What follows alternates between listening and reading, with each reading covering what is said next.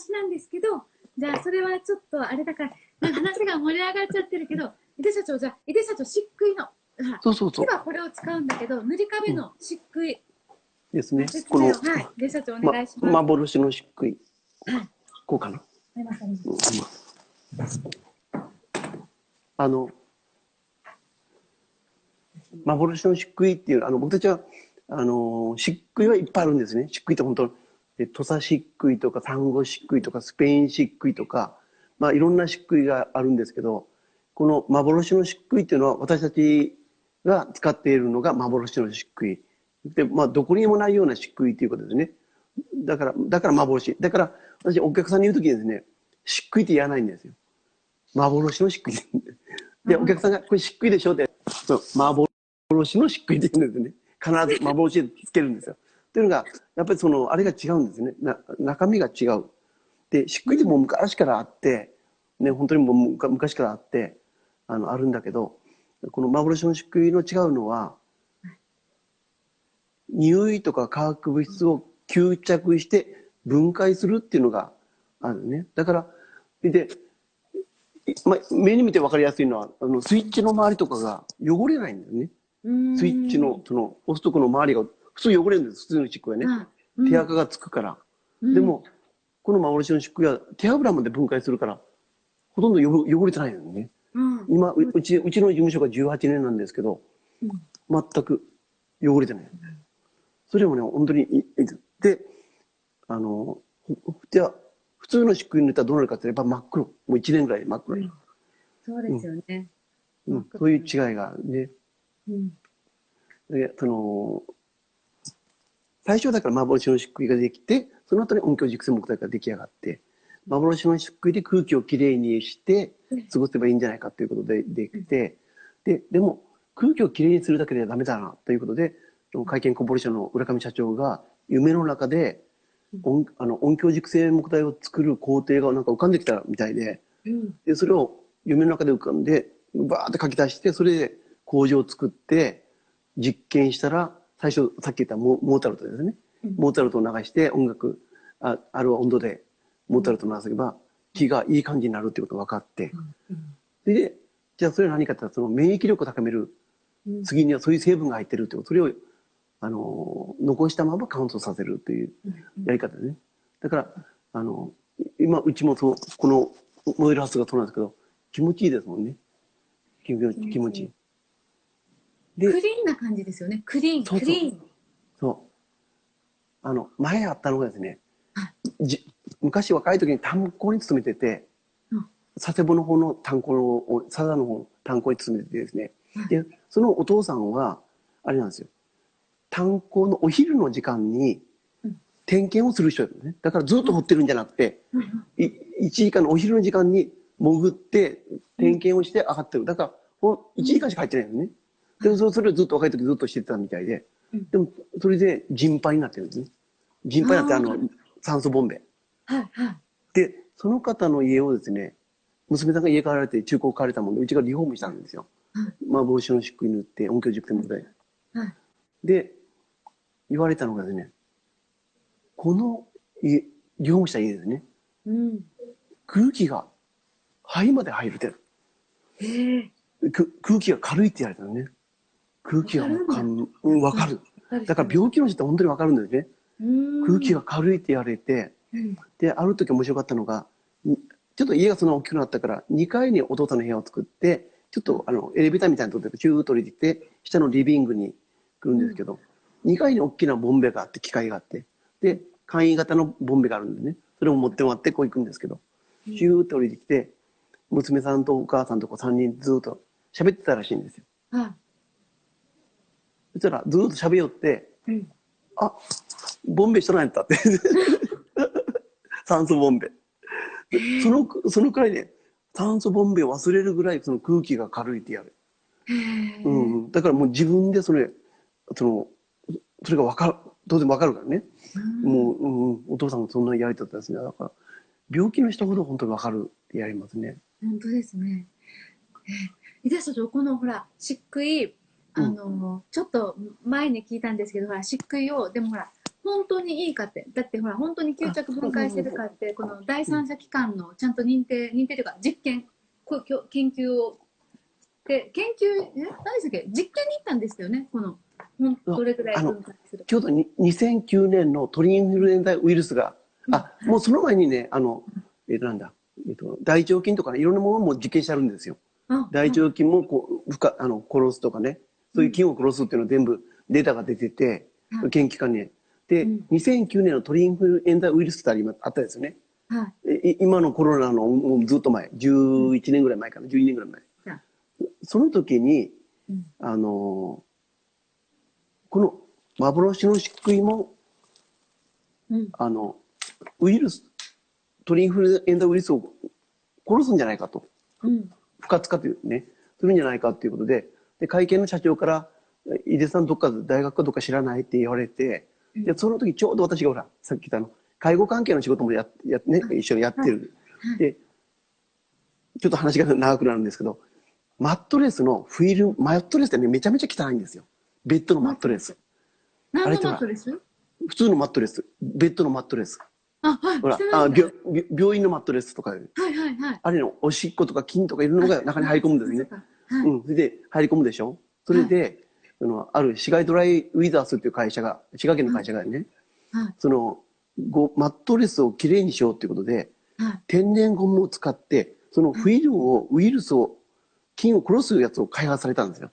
え。ー、で、でそのフィルムをつ作った会社の社長と私し、介護関係でし知り合いになってたもんで、はい。そ、そこの社長に電話して、うん。あの、社長、どっかの、この幻の漆喰をうん研究してくれるとこありませんか？って言ったら、うんあ、違う違う。菌を持って、あの、鳥インフインフルエンザウイルスの菌を持ってるとこ知りませんか？って言ったんね。うんうんそしたらね、あの、東京大学持ってると。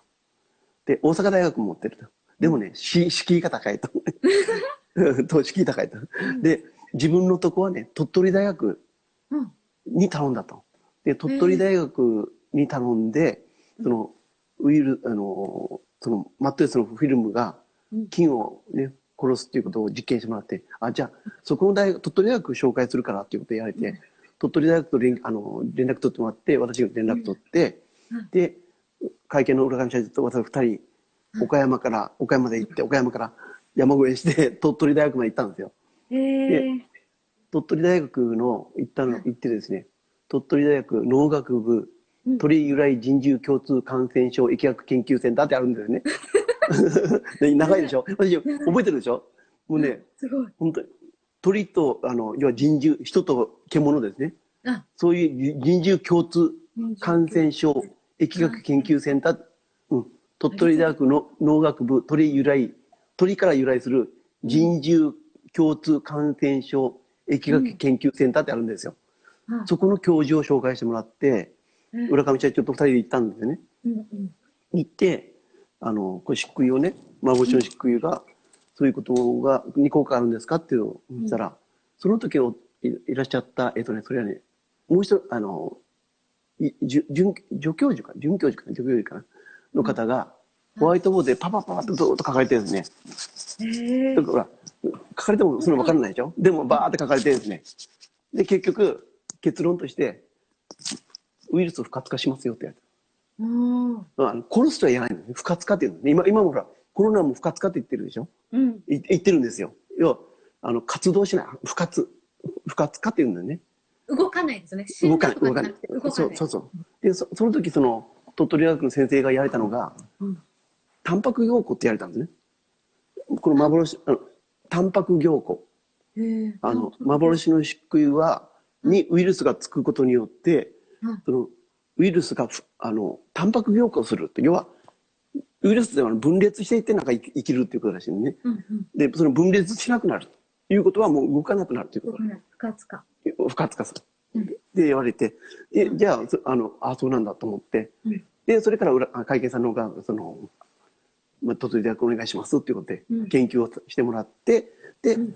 この100、鳥鳥インフルエンザウイルスを100万分の1にえー、そうそうこれするっていうことですね。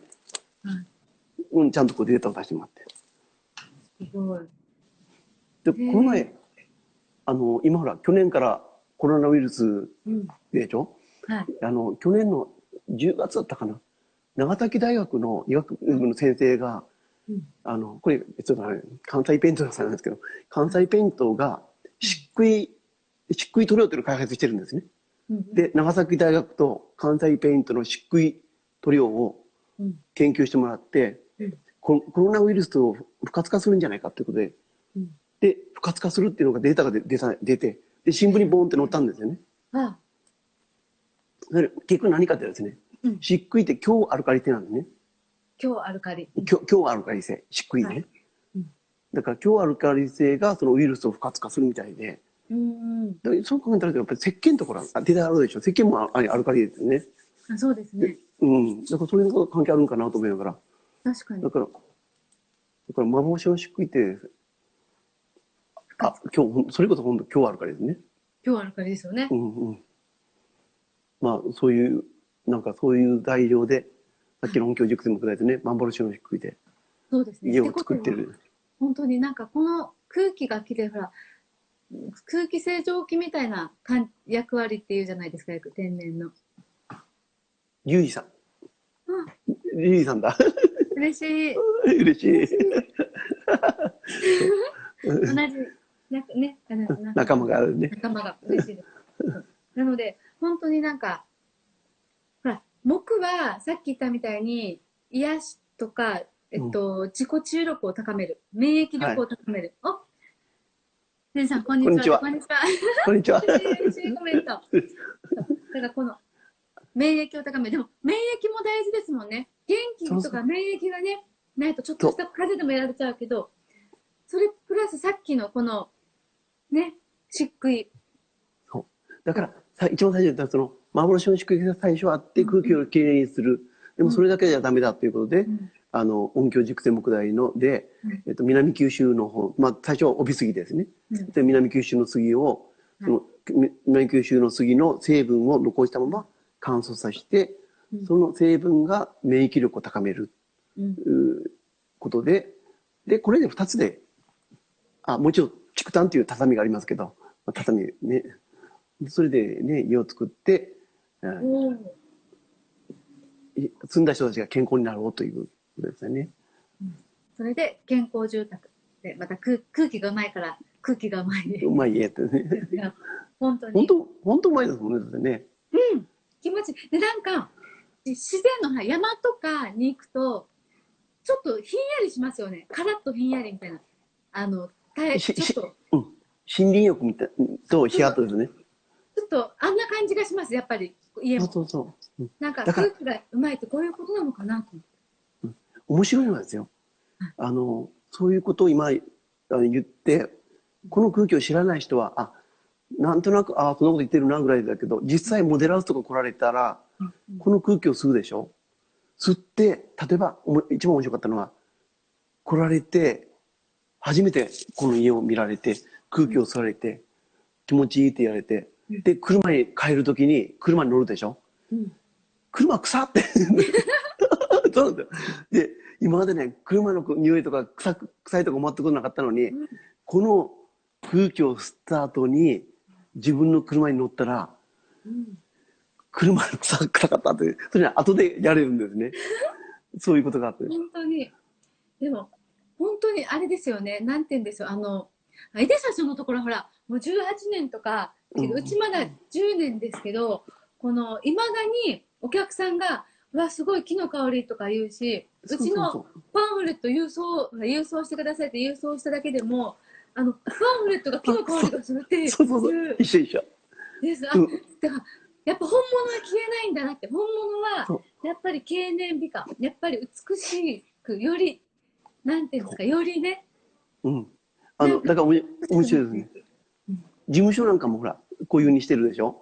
はいそしたら事務所、最初このね、事務所に来られた方が、例えば、ヤクルトのお姉さんとか、うん宅急便のお兄さんとかが、はいあと新聞、えー新聞の集金の人たちとか、うんいろんな人が来るわけです、事務所。はいそしたら最初これ言われてました。わ、この事務所気持ちいいって言われる。うーん普通、普通ほら、そんな事務所に来て気持ちいいとか言わないですよ。そうですよね本当によよくやれるんで、全く知らない、初めて会うようなしゅ、例えば宅急便うんのお,、ね、お兄さんたちも言われたりね。それをね、やっぱ、違うんだな。ち違う違う。ですよね。うん。あの、本物だってほら、あの、たくさんありますもんね、建材って。うんうん。たくさんあるけど、あの、この本当の木の香りを知ると、この、だから人って、さっきちょっと言いさちゃから、人と蝶と、あ鳥、鳥、鳥と。なんとかってうんうん。人獣共通。共通でうん、鳥とか人とかやっぱりうん生き物って本当は本能的なものもあるから気持ちいいものは気持ちいいってこれは害じゃない体に害じゃなくてすごくいいものだっていうのを触れた瞬間分かるんですよね。わかるね。だから人があれ？気持ちいいっていうのとか。だから、あれほら、昔の人ってですよ、五五感ってあるでしょ、五感。ね、目見たりとか触ったりとか食べたりとか、味覚とか匂いとか嗅覚とか、うん耳とかあるでしょ？うん。で、そういうのが、あの、もともとこうす、人間って大昔の人も優れてて、それがだんだんだんだんこう、退化していって、うんその、それこそ、その、なんですか、し真剣剤、まあ言い方悪いけど、そういう家に入っても全然感じなくなってしまってる。で、で私たちはもうこの空気をしてしまったから、うんそういうのがわかりますもんね。で面白いのがうん、あの、例えばこういう、そういう真剣剤の家に、例えば行く行くですよ。はいお客さんが呼ばれていくでしょ。うんそういう家に行った時。頭痛くなるんですよ。ここ、後頭部。うんこ後頭部がねうん、そこで呼吸することによって、なんか吸ってるみたいで、ガス、あの、真剣剤のこうガスっていうかね。うんで、後頭部が痛くなって、あ痛くなるんですよ。怖い。だからね、よくい僕いつも行くんですよ。問い合わせって言って、うわ、具合悪いと思って帰って、すぐ事務所に電話して、ちょっと具合悪いって言いながらね、うん。3時間、4時間、5時間って頭痛いんですよ。でうん。その話をある人にしたら、うん伊勢さん、それってですね、あれですよ。脳の後ろに、うん。あの、脳関門ってあるみたいで、うん。ここ、ここの、ここのとこはい。ろ。いや、脳幹ってあるでしょ。脳幹って頭の大事なところ。脳の幹、脳幹。脳幹に悪いのが入らないように門があるらしいんですよ。とえーシャシャットアウトする。えー、だから、脳幹門で止めてるんですよって。弁みたいな感じかな。変なそうそうそう、うんうん。なんかそんなやつがあるらしいんですよ。だから、え何も感じなくてスーッと入ってしまったら脳に直接影響があるわけでしょで脳ね脳幹門でそういう悪いものを止めてるらしいんですねえー鼻から吸って口から吸ったその化学物質的なものを止めてるみたいで、脳幹門あだからその吸って悪いって具合悪くなるのはまあもちろんわ悪いあのわ体には悪いんだけどちゃんと体が制御してくれてるっていうかブロックしてくれてる、ありがたい。うん。人間の体ってすごいですね。うん、そうそう。本当にそうですよ。そうちゃんと。うん、もしブロックしなかったらもう直接脳にポンっていくわけでしょ、うそうそうですうん。それああそうなんだと思って。でそれからそれ聞いてからちょっと具合悪くなってもあ今ブロックしてくれてると思ってありがとうありがとう。あ そうありがとう。でもう一つの面白かったのは最近つい最近あったのが具合悪くなってみかんを食べたんですよ。はい。またその真剣台の家に行ってうわあ、まあ、具合悪いなと思って。あとりあえずあみかんがあると思って。みかんを食べたそしたらねスーって引いたのね。その具合悪いのが。でまた、また別の人に聞いたら、みかんってなんかそういう作用があるみたいで、そのななんですかね。でも詳しくは知らないんだけど、で抗菌じゃないこう抗菌っていうかな、なんだろうね。そういう、でもなんか柑橘系でうん。もそうだけど、悪いものを溶かすかなんかですよきっと。うん、じゃあ今度あの、あきなちゃんのなんか知り合いに誰かそういう人がいたら聞いてみて。聞いてまとにかくほん。す聞いてほんと、あ、みかんね。だから、なんか怪しい時に、ところに行く時は、みかん持って行って。で、もし具合、ごいいかもしれない。うん、具合悪くなったらみかんをこう食べて。食べて。うん。そうですね。でうん。井出社長もさ健康体ですね。ほらもう分かってるから感覚が。五感あ、のうん。嗅覚もそうだし習慣もそうだし分かってるから変なところに行っちゃうと変だよって教えてくれるんですね。おそうそうそうですね。だから面白いですね。あの、カビっぽいところに行ったらカビの、あの、うん。うちにほらもう一人、ね、女性がいるでしょ？はい。感じるものが違うんですよ。うん。だから、どどっちがどっちだったっけ？その塗料とかね塗塗料系とかなんとかはどっちか感じてカビ系のやつはどっちか感じるんですよ。だから今こう、ここになんかあったねって、こう、ん塗ってる、その、出てるものがね、に面白いですよ。本当ですね。